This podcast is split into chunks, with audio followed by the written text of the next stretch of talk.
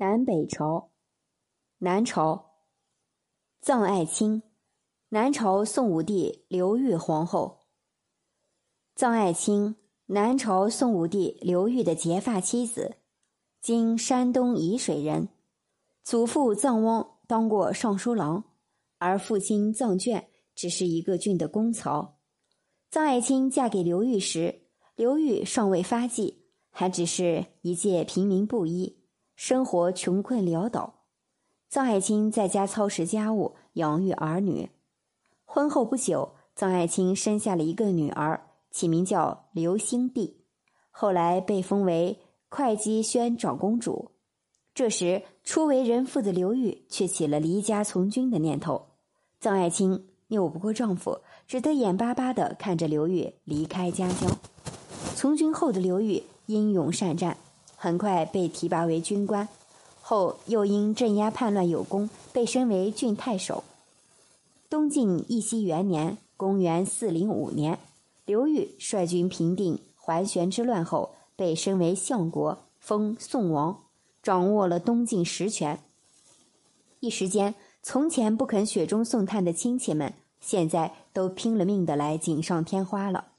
阿谀奉承和送礼的人。在门外排成了长长的队伍，但臧爱卿并不为这些所动。虽然丈夫成为权臣，她仍然过着非常简朴的生活，布衣粗食，勤劳持家。想通过巴结臧爱卿升官发财的亲属们，一个也没有达到目的。臧爱卿始终与刘宇患难与共，心心相印。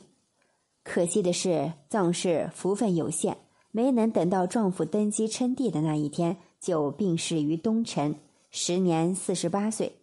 这个时候，刘裕爵位为豫章郡公，朝廷追封臧氏为豫章公夫人，并归葬丹徒老家。刘裕对这位患难发妻的感情非常深厚。臧爱卿虽然没有生过儿子，但同刘裕患难与共，甚为情深。所以，刘裕后来称帝之后。追封已辞世十二年之久的臧爱卿为晋皇后，其他姬妾们不得再册立为后。另外七个儿子，包括皇太子的母亲，仅仅封为妃嫔而已。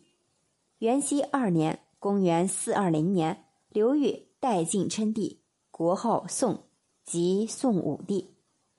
永初三年（公元四二二年），刘裕病危时留下遗嘱。迎回已故葬爱新皇后的遗骨，同自己一起葬于健康的初宁陵，这对九泉之下的晋皇后来说，也是莫大的欣慰了。